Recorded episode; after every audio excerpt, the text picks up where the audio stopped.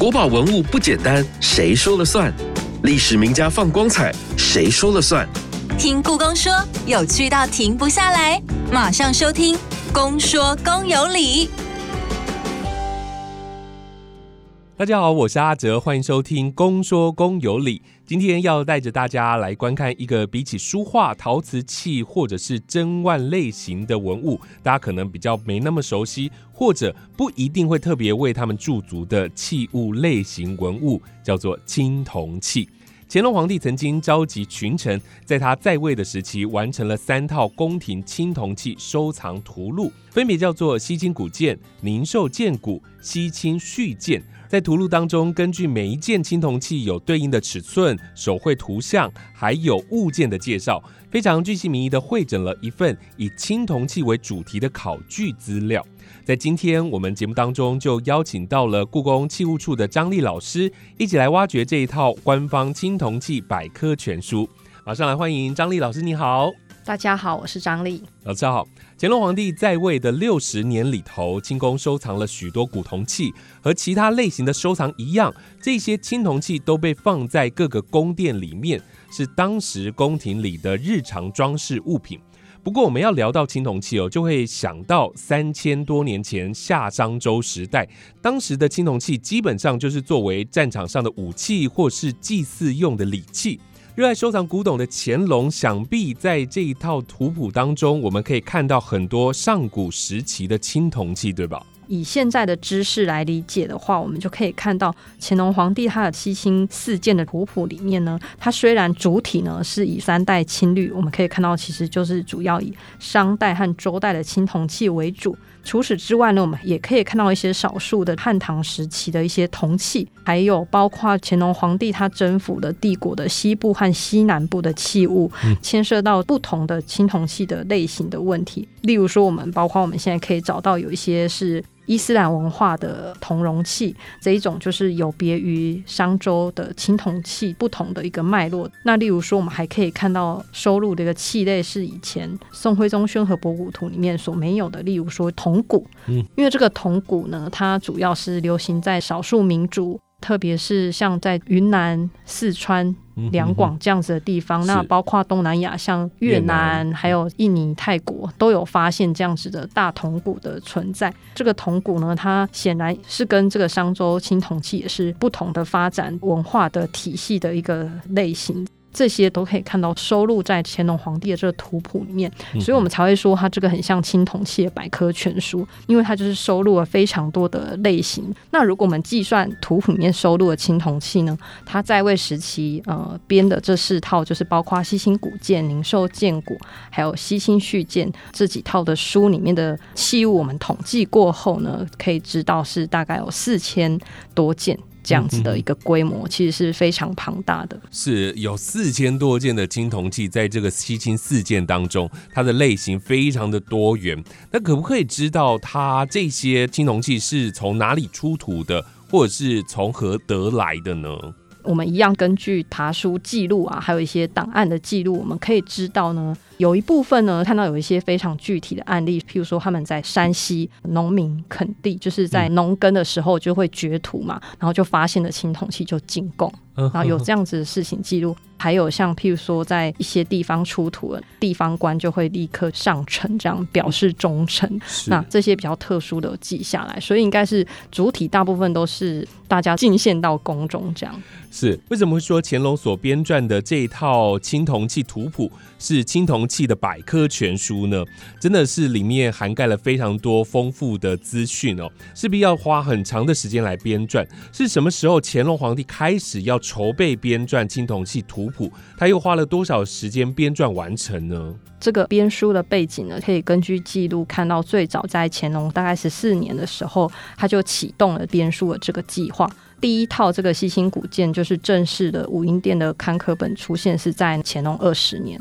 它这个编书的过程其实是非常的算是密集和紧锣密鼓的。它十四年开始编的时候，其实十六年就完成了。那当然后面是刊刻的时间。第一套西清古鉴它有四十卷，这内容其实是非常丰富的。一千多件的青铜器要在这么短时间内完成，其实是非常不容易的。所以它有一大群的工作团队一起完成这件事情。我们可以看到西辛古剑前面的序言。乾隆皇帝就提到说，因为他觉得青铜器就是象征这个三代的气象，所谓的三代就是夏商周这三个时期，他觉得青铜器是象征了三代的气象规模，加上他觉得他认为他已经拥有很多很丰富的青铜器了。编这个书呢，其实主要是基于大家也很熟悉的一个皇帝，就是宋代的宋徽宗，他也曾经帮青铜器编了图录，叫做《宣和博古图》。所以在乾隆皇帝的序言里面，他就有提到说，他是想要以《宣和博古图》的体力去编他自己的青铜器的书。那他觉得那本书已经没办法满足他了，他觉得宋徽宗的图录没有办法在里面找到他要的资料，他觉得他的收藏是更丰富的，所以可以看到他的野心。他觉得他自己的收藏是超越宋徽宗的，因为其实从《宣和博古图》我们可以看到那里面收录的铜器大概是八百多件，是。其实光是第一套乾隆编的这个西行古剑就一千多件，从数字来看，的确是已经超越了宋徽宗，所以难怪他就可以讲说前人编的这个铜器的书已经没有办法满足他的需求了，所以他就觉得他要编一套自己的这样，是收录自己的铜器收藏。了解了解，这一套图谱它是怎么样记录铜器的？在里面会提供什么样的资料呢？其实这几套书编纂的体力大致上都一样的，好，它一样就是呃循着《宣和博古图》编书的脉络。首先呢，它就是把这些器物分类。你可以想象一下，如果你有很多的一类收藏。满坑满谷的收藏的时候，你要怎么去认识它？首先就是根据它的外形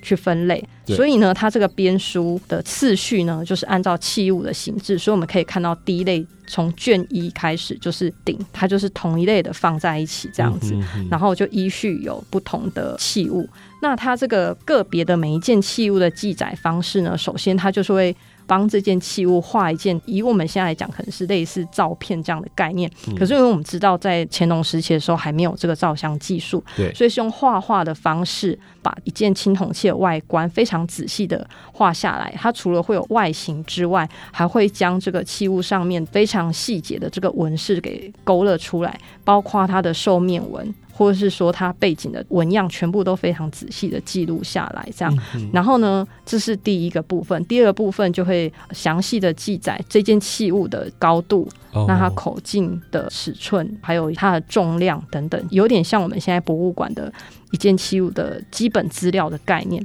然后我们知道青铜器它有一个很大的特色，就是它有一些青铜器是上面是有文字的，是制作这器物的时候就一起注在上面的这个文字。那这个文字如果是有的话，在乾隆编的这个书里面呢，就是一样会用摹写的方式把铭文，就是青铜器上面文字，也是按照它的字形把它描写出来。不过很特别的一件事情就是，通常以现在来看的话，就是这个字我们要把它记录。下来的话，有一个很重要的方式叫做制作拓片。对啊，就是用宣纸对拓印出来。可是乾隆的这个书里面，它看起来是拓印，因为它是黑底白字，你以为是用拓的，可是其实你仔细看，发现它不是用拓的，它是它是用画的，是用笔把它应该是描出描下那个框，然后再把那个涂黑。嗯，这是一个很有趣的事情，因为他们当时没有现在我们的古文字的知识背景，所以它很多字其实跟我们现在认识是。差比较远的，可是他们还是很忠实的去记录那些字形和笔画。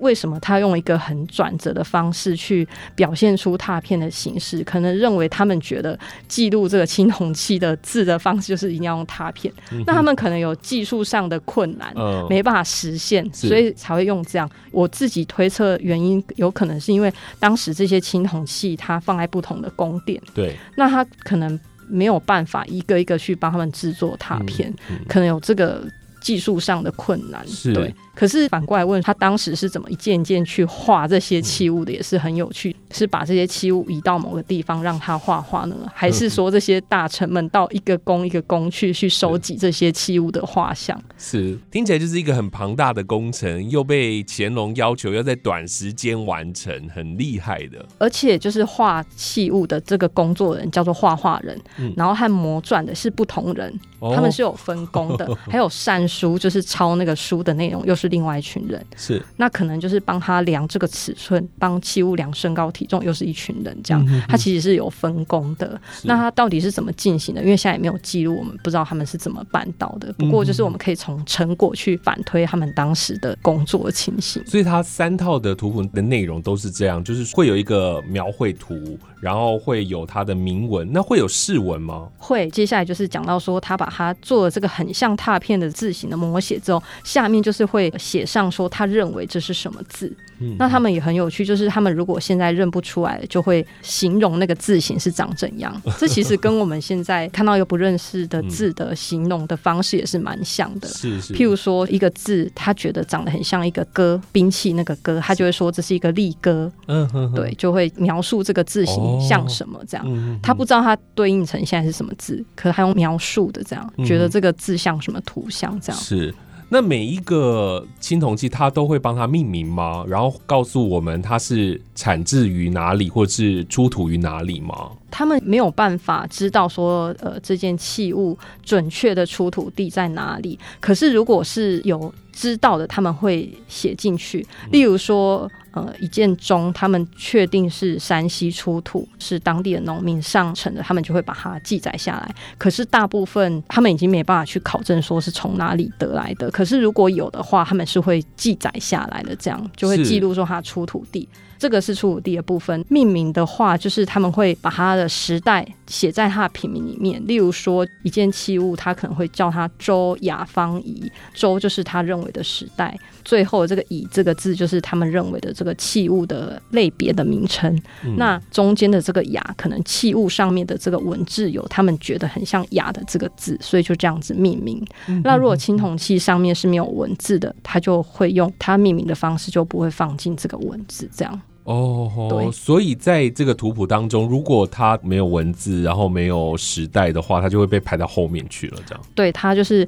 在同一个器物类别里面会先放有字的，然后再放没有字的。没有字的，例如说，可能就会有凤鸟纹的鼎之类的这样。对。这样感觉也像他们的地位的感觉，青铜器的地位就是你比较完整，然后你比较多的这些资料，你就会排在前面。如果你是什么人都不知道，你是无名氏的话，就会排到后面。对，因为有字的价值就比较高，因为它的相对的多了一个讯息，然后再加上字不是后来写上去，是在跟着制作时代的时候就已经住在上面的，所以它有一种具有史料的一点成分。嗯哼哼，这样这三套的图谱跟之前宋代的。的图谱对照起来，它是一样的编法，还是说有不同的差异呢？嗯，整体上的排序，呃，像譬如说先器物的图案，然后再铭文，然后再讲说它尺寸，这些大方向的体力是都一样的。嗯，可是细就那个细节的话，你还是可以看到一些差异。例如说，它对一个器物的定名，可能就会有一些变动。更甚者是，譬如说，像是对一件器物的认知，可能清代跟宋代就有一点不一样。最明显的差别是我们可以看到。顶顶这个大家都很熟悉，就是两个耳朵三只脚嘛。那在那个宋代这个《宣和博古图》里面，它是画两只脚朝前的。嗯哼，清代的西行古建的这个书呢，只是画单只脚在前面。对，那这其实是两种摆放方式。嗯，我这次在展览中的第二单元也有试图。呈现这个部分，所以我有在展柜放了一排的这个顶。那前面三件我就是摆单只脚在前的，然后后面三件我就把它是放那个双脚朝前的这样子。然后，因为我们每次去看展览呢，就会想到说，老师在策展的时候，他摆放文物的角度是不是要传递什么样的讯息给我们？对，就是我们就是精心就是设计之后，觉得就是想要传达给观众的观看的角度。因为过去没有照片，他没有办法一次照四五张。张照片放在图谱里面，那我们现在可以看到每一个。文物几乎就是一张图嘛，而且是描绘图，它的这个角度又是怎么选择的呢？因为其实青铜器它主要就是圆的或是方的嘛。嗯。那圆的话就是看它的角，应该是说圆的就是三足。那三足就有两种方式，一个是两脚朝前，一个是单脚朝前。那它比较有大的差别，是因为我们刚好提到说青铜器上面有字。对。可是如果你要字的话，通常你要。正面可以看到字的话，一定要是双脚朝前才可以看到字。嗯，所以这个是一种观看方式。然后第二种是单脚朝前的。我们刚刚提到说，青铜器上面是有图案的嘛，它有纹饰。有些足部的纹饰是你要单脚朝前的时候，它上面的纹饰才会是正面。例如说，它的兽面纹才会看着你。嗯嗯嗯那如果把它放成是两只脚朝前的时候，那两只兽面可能就是看向两方对，它就不是看向中间，这是蛮有趣的。所以它有两种观看的方式，这样子。嗯哼哼那如果有铭文的话，就会以铭文为主。是那如果是没有铭文，那它就会有两个选择。嗯那通常我们在展场在布展的时候，我们就这时候就要抉择嘛，因为两边都可以看的话，你要给大家看哪一边？放中间，我们 你说转 转九十度嘛？没有，就是这样子，人家就会说、哎你这个放歪了。那我们通常的考量就是比较一下这两面哪一边的展示效果比较好，因为毕竟它是古物，所以它有的可能上面的锈比较严重，或是它有裂痕。哦我们就会把那一面放后面，就是让大家看完整的，或是说这个角度灯光照下去比较好看，就是跟照相的一样，就是会选一个你觉得看起来展示效果最好的角度让大家看，这样。是古今中外都是一样，图谱跟老师在策展的考量其实都有一点类似，就是希望能够将有铭文的，就是想要让观众了解的，会放在外面，然后会画出来这样子。刚前头有说到，星星四件里面涵盖了四千多件的青铜器，它的类型非常的多样。那么这些青铜器，它是用什么样的标准才会被选入图谱当中的呢？有没有什么样的评选机制呢？根据我现在的认知，我觉得他应该是当时是穷尽式的把他收集到的全部都登录了进去。嗯我觉得他应该没有标准，他就觉得这些都是上古的，都是商周的很好的东西，所以他是全部，我觉得是穷尽式的把可以看到的东西都收录进去，这样嗯这个数字就代表他收藏品的数量。是那他这四套是一个陆续编的，是他我们刚刚讲西新古建是从呃乾隆十四年启动嘛，然后十六年完成，然后二十年刊刻。那像您受建古是到乾隆三十八年的时候，就等比较久了，因为前面已经编了四十卷了，然后赶快去再收集这样。对，然后到西新续建甲编的时候已经是乾隆五十八年了，嗯所以你可以看这件事情其实是贯穿了他整个六十年的在位期间很长的一段时间。是，他几乎是他的一辈子有很多时间在进行这件事情。嗯哼那那个西新续建的甲编和乙编又分成，就是甲编是在紫禁城的器物，乙编是被放到行宫的，是那个奉天行宫的器物，这样是六有六百件展示在那里。哦，那他编这三套书啊，历经了他在位时期那么久，参与这些编书工作的人，这些大臣有在这本书当中记载吗？呃，有应该是说记载比较完整的是在西行古建，就是在第一套里面，我们刚刚有讲到有乾隆皇帝的序嘛，对，然后序接着后面就是有编书团队的这个名称。哦，跟平常我们编这个书一样，就是最后面版权页我们可以看到第一个就是发行人乾隆皇帝这样，很久没有就是写，因为我们都知道是乾隆皇帝他说要发行的，然后主编就是那个亲王这样子，哦然后然后接下来就会有这个执行编辑嘛。可能就是真正的督导这件事情的主管，嗯然后接下来就是有那个画画人，就是画这个青铜器的，是然后还有魔撰人去摹写那些字的，嗯然后还有善书，就负责抄这个内容的这样子。是最后还有校对的人、校稿的人，这样，所以它其实是分工的蛮仔细的。那我们计算名字有列在上面的，总共是三十七位。三十七位，所以他真的就是有那么多人分工这样子。，对那像到宁寿建古和西新续建这些后面的就没有跟西兴古建一样有前面的这个序和详细分工的名单。哦，不过就是根据一些记录，就是还是可以比对说，他们画这个的人，他其实后来又去帮别的器物画那个稿子、设计图的是同。出现在别的地方。对对对，所以这些人不是只做青铜器，嗯他可能就是。呃，他他的工作其实是很多的，这只是他其中参与的一个事情，这样。所以这些东西就是老师你们在做研究，就要不断的去比对，对不对？对，就我们的工作就是很像那个侦探这样子。是，那七星四件，这所有四千多件，那又要跟故宫的典藏来做比对，对不对？没错，因为我们就是大家可能也就是也会很好奇说，他收集的这四千多件青铜器都还在吗？对对对就是它就是我们可以比对出来多少。那我们身为就是博物馆典藏人员，我们首先就是要知道说，国立故宫博物院里面典藏的青铜器里面是可以比对出来到底是有多少。我们就是有在执行这个研究计划。嗯那根据我们目前执行的成果呢，光是第一册的七星古剑，我们可以比对出来，非常确定是我们的，就是大概有一百三十几件。为什么都没有办法？很明确的说，就是几件几件，嗯都大概说一百三十几件，因为就是有少数几件真的是没有办法百分之百肯定就是它，因为它就是嗯还有一些个别的小问题没有办法解决，这就是一个大约的数量。哇，真的是辛苦辛苦老师们了。因为我觉得这一个东西啊，就是距离现在已经上千年的时间，你要从部分的文字，然后跟图样来去对比现在你看到的实体，真的要花很多很多的时间哦。不过老师们持续的还是在做这个考究的工作，对不对？你们也有一个很大的计划，可不可以跟我们来分享一下？这个计划其实是一个跨国的，是国际性的合作，因为包括就是在美国、日本还有中国，我们博物馆都有收藏当时清宫收藏的这些青铜器，所以要一个个比对，嗯然后还要跟他们互相交换一下意见和资料，确定说这件是我这里的还是你那里的，就是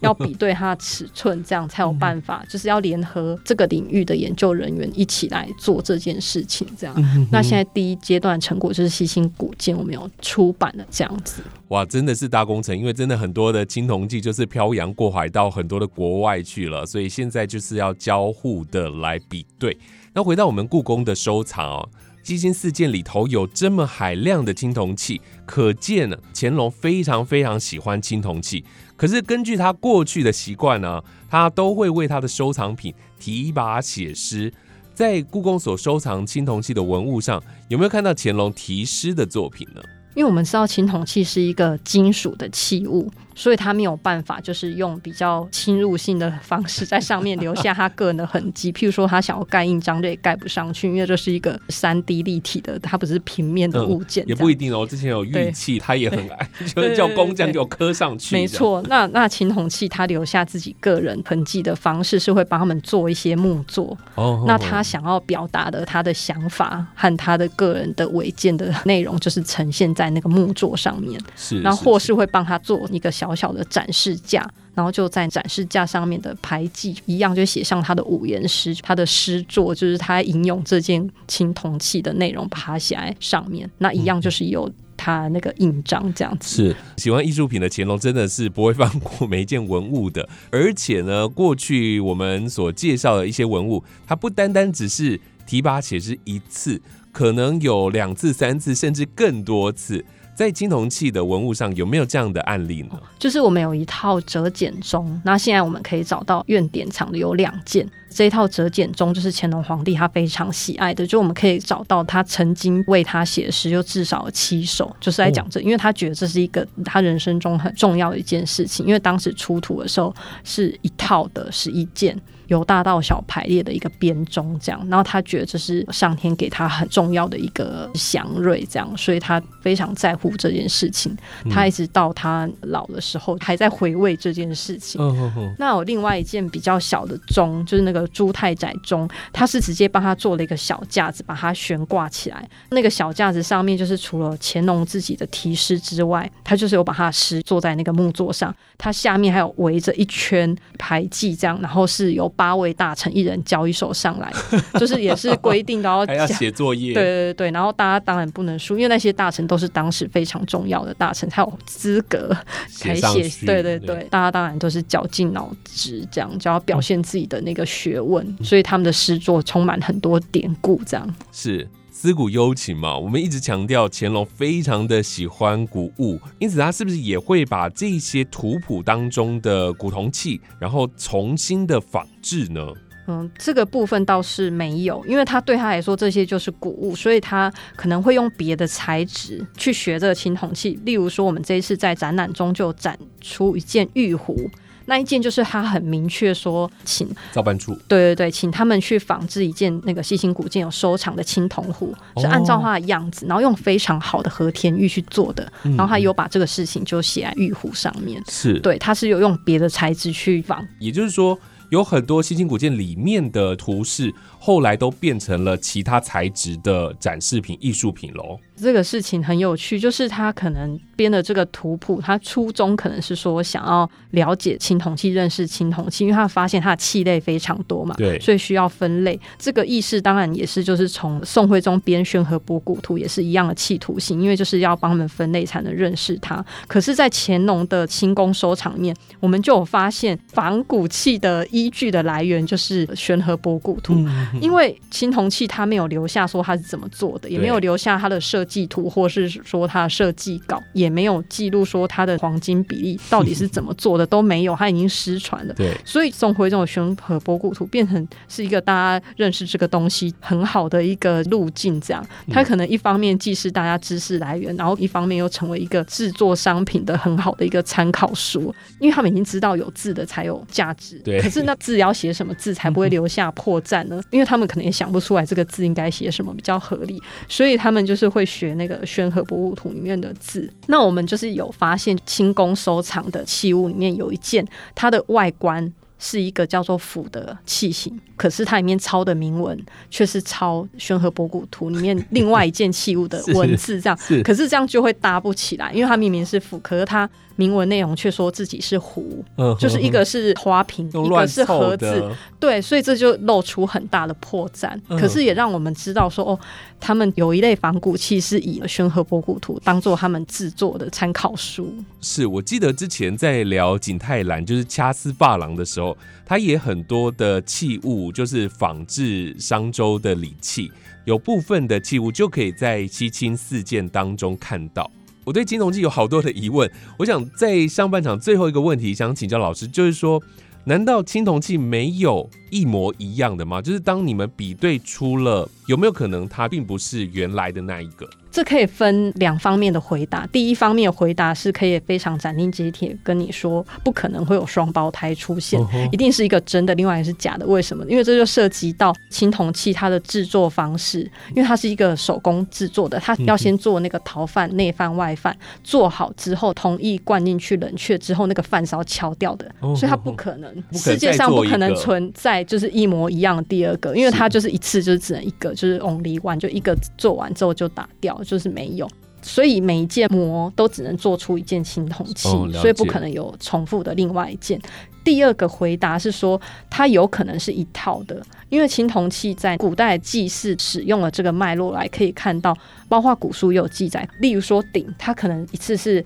三件，对，那有可能是大中小这样子哼哼哼排列的，这样叫一套。是对，他们是外形长一样，那纹饰也一样，嗯是同一个规格。可是你仔细看，他们制作的细节不一样，哦，就是因为为它逃犯是一个就破坏了嘛，对所以他们外观上看起来一样，可是细节可以看到一些些不一样。这样，例如说哦范线的位置，或者是说铭文的笔画，还是会有一点点不一样。嗯那像壶可能都是是一对的，所以可能会有两件。姐原来有这样的细节，真的是随着时代的进步哦，其实我们对于这些文物相关的知识就是了解更多也更深哦。在西京事件当中，有没有一些讯息是有误的呢？是错误的？现在我们发现了，在下半场的节目当中，我们要继续来请教老师。我们先休息一下，进入故宫四季热搜单元，来看看本周为您热搜到什么样的关键字。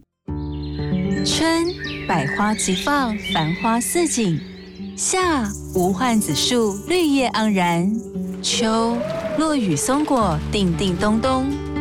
冬冷冽冬雨，群山缭绕。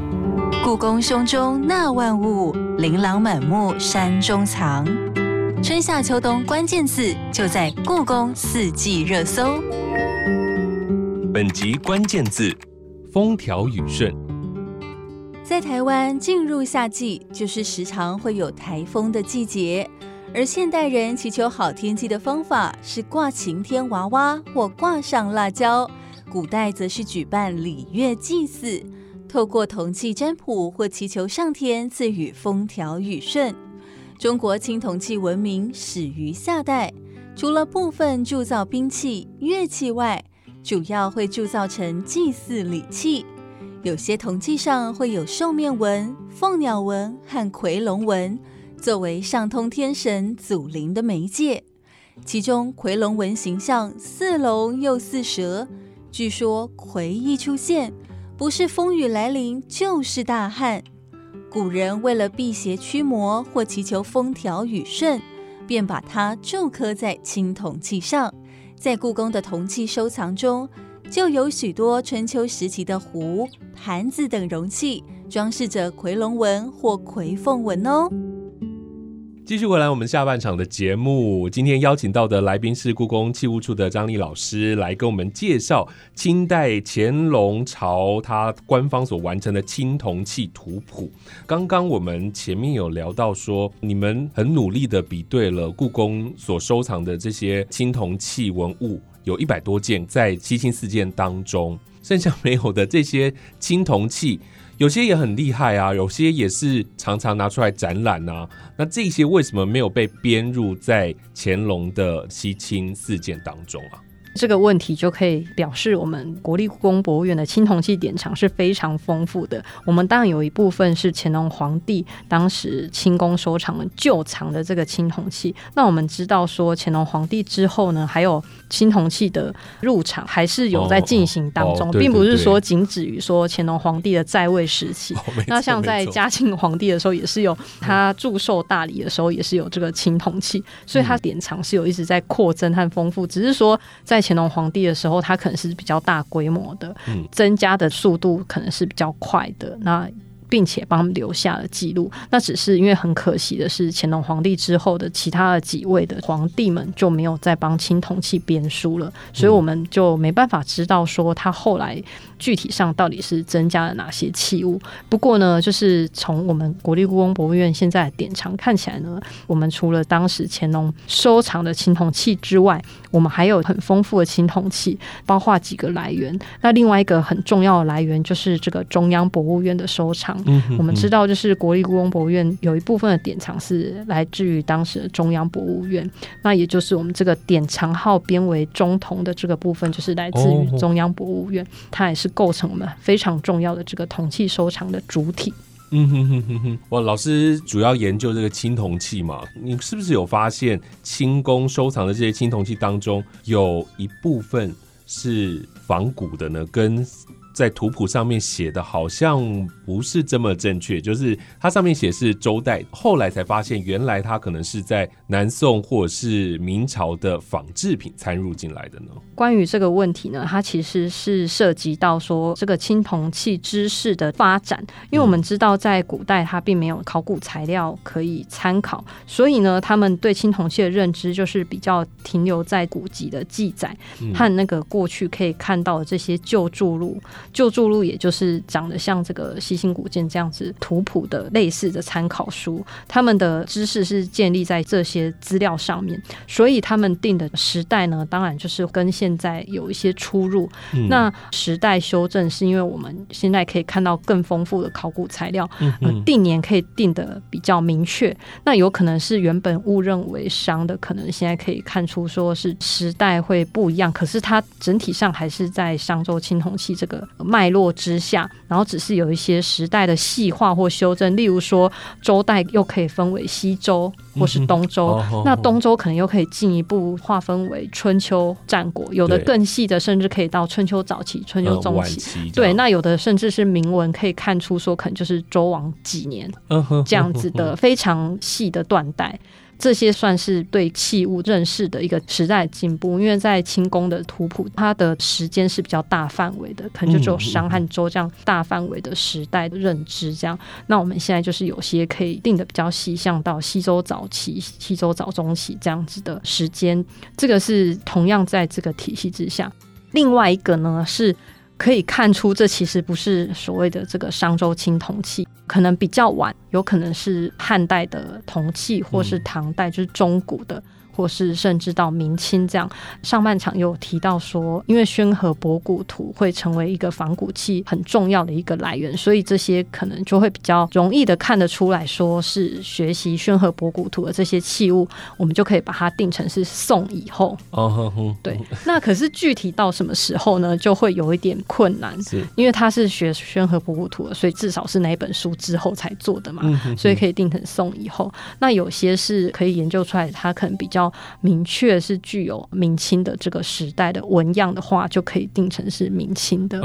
仿古器。这样，这这是一些时代是可以比较清楚对切割的。对对对，可是其实实际上还有很多就是要努力的，譬如说这些晚期的青铜器，他们的断年都是我们还要在努力研究的领域，这样子，因为我们对当时制作青铜器的认识，目前还是比较缺乏的。嗯哼哼，现在有很多的知识进来哦。刚刚说乾隆有把某一些的青铜器，然后变成了一套的礼器，放在孔庙。那你们在研究的过程当中，是不是也有发现某一类的青铜器它是一套的，或者它是同样家族的，甚至是同一个人制作的呢？其实可以有两种很不一样的切入的角度。第一个切入的角度是像刚刚主持人有提到说国子监孔庙的器物，那时候呢是乾隆请大臣去修葺孔庙，嗯那修葺完成的时候，他选了一套十件他认为周代青铜器去祭拜孔子。那这十件青铜器当然就是是不同来源，甚至时代可能不一样。那这牵涉到他当时的认知，他的知识脉络的理解和呈现。以我们现在来看，可以知道里面有一半都是仿古器，这样。那这其实呃是我们现在的后见之明，因为我们现在有呃很多资料可以帮助我们理解这样。那另外一种切入的角度是，这个所谓的一套青铜器，就是回到当时上古时期，也就是这个商代和周代的制作的脉络。他们当时做这些青铜器，当做祭祀礼器的时候，其实是成套的使用。那可能地位越高、身份越尊贵的人，他做的可能就是比较大套、比较豪华。嗯哼，花样比较多。对，那特别是到了这个春秋的时候，诸侯竞争自己的装备竞赛的时候，青铜器也是他们竞争的一个指标，这样子，所以我们才会看到孔子很伤心又生气，说他们都破坏礼制。那当中呃很多诸侯做了超越自己身份规格应该有的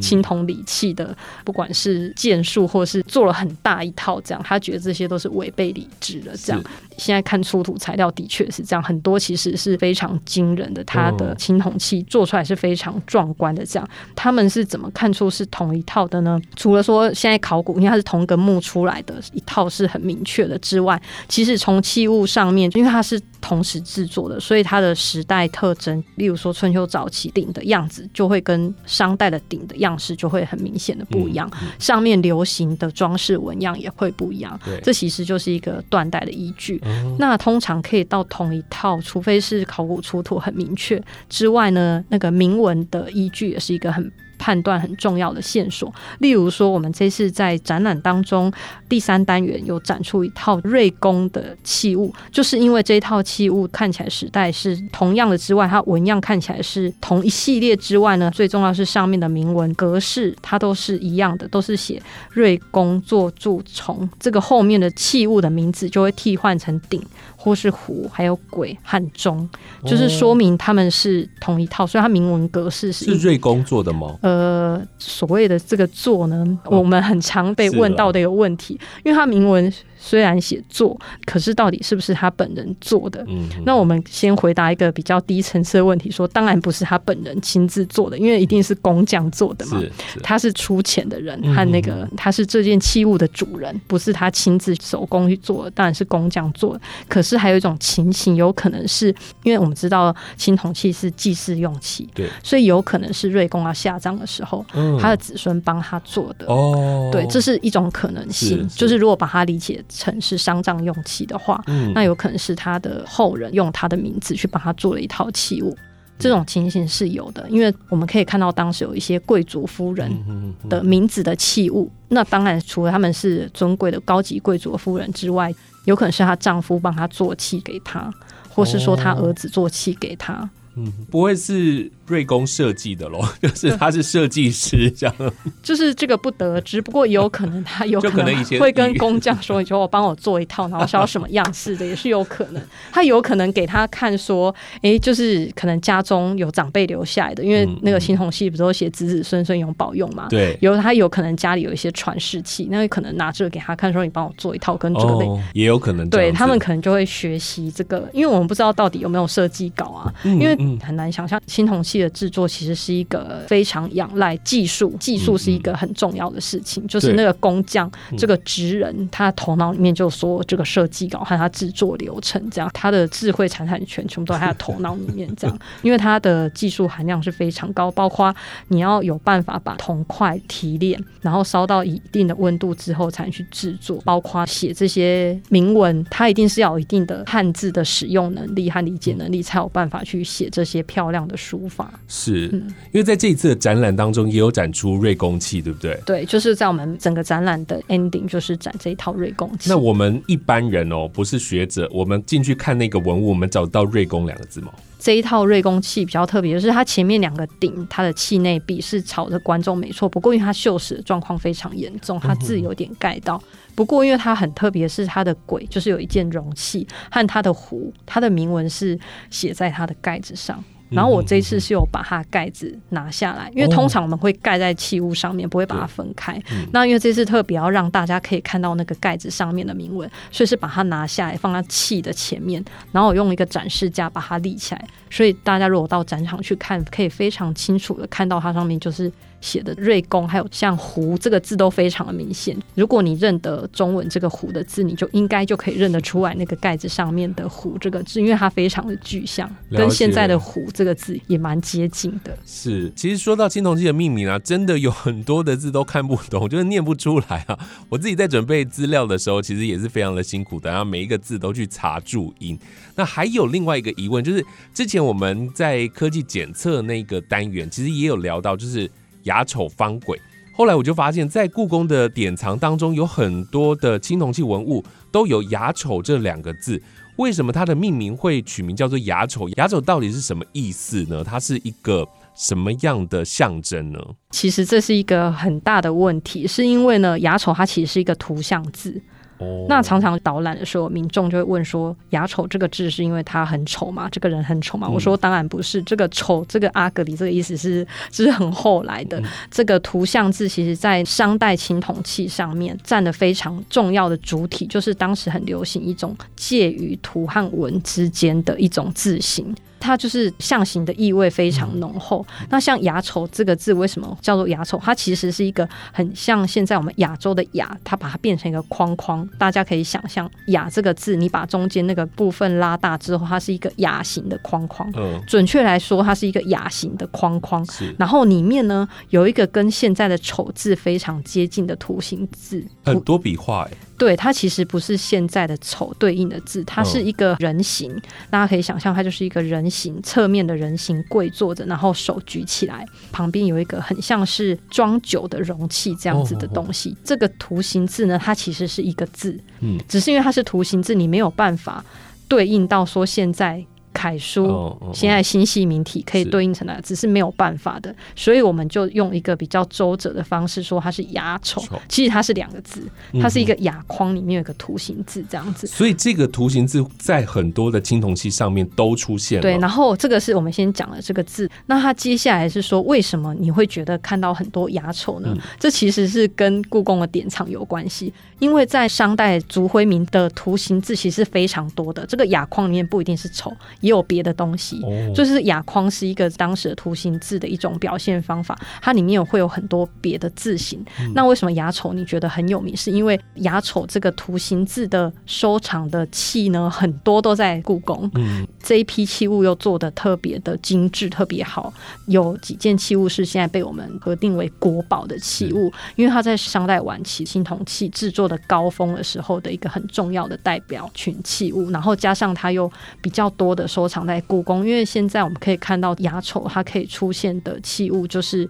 只有在曾经在山东的一个地方曾经发掘过，因为跟其他图形字不太一样，其他图形字它可能在很多地方都有发现，嗯，它就比较集中的在一个地方。大部分的东西比较好的、长得比较精致的、看起来华丽的，都都收在故宫，它就成为我们一个很重要的器类这样子，然后也变得比较知名。对，可是其实这图形字非常多，有专门在研究这个图形字，其实就可以找到六百多种。哦，对，所以这其实实图形字非常多，不是说只有牙虫，不是只有牙虫，有很就是商代青铜器有很多都是这个。然后你刚刚有提到说它是代表一群人，是因为过去我们把这种图形字认为它是一种族徽，因为某个家族。对，就是类似这样的概念。因为商代有很多人群，我们现在理解是代表一个人群的他们家的一个标志。它可能是就是一个族群，他们有可能是有血缘关系，或是可能是有某种官职的。嗯，就是它有非常多的情形，他们可能就会有这一个标记，这样子，就是这个 mark。他的研究就是还一直在进行当中，非常多种的说法。嗯，对，因为通常我们在看青铜器的时候，看它的造型啊，然后看它的颜色用处啊，牙丑就没有办法马上连接到。但是如果是这样的话，大家可以下次去找找，那上面可能会有这个牙丑的图样，这样子。对，因为像譬如说，还有还有一个很有名的图形字叫做“西子孙”，它念起来是三个字，它其实也是一个字。那它看起来就像一个人双手向上，然后举着一个小孩。然后小孩上面又有一个很像，就是两个符号这样子。然后那个过去就是被认为是西，然后就是小孩就是子嘛。然后下面那个人就被念成是孙。可是就是都是很勉强，这念起来是没有意义的一串字。可是它是一个图形字，那我们只能找现在最接近的字去说它。嗯，因为图形字就是它没有办法被打字打出来嘛，对不对？对。今天真的非常谢谢张丽老师的分享，因为除了介绍乾隆朝的西清四件外，也跟我们介绍了很多观看青铜器的角度，然后青铜器的知识。而今天我们认识的这一套最具规模的传世铜器图鉴——西清四件。无论书中所记载的资料在现代看来并非都是正确的，但他这项耗费人力的编书工程，还是为清宫里所收藏的大量铜器留下了很重要的记录，所以绝对是放眼过去最具规模的官方图鉴，所以我们才说它是青铜器的百科全书。当然，如果你想要看故宫收藏的青铜器作品，除了持续有铜器的常设展之外，最近也推出了建古乾隆朝的宫廷铜器收藏特展，时间会到今年的十月十五号。可以看到刚刚我们所介绍的青铜器图谱，也有乾隆皇帝精选的名品。再次谢谢今天张丽老师的光临，谢谢。越听越上瘾，就是爱听公说公有理。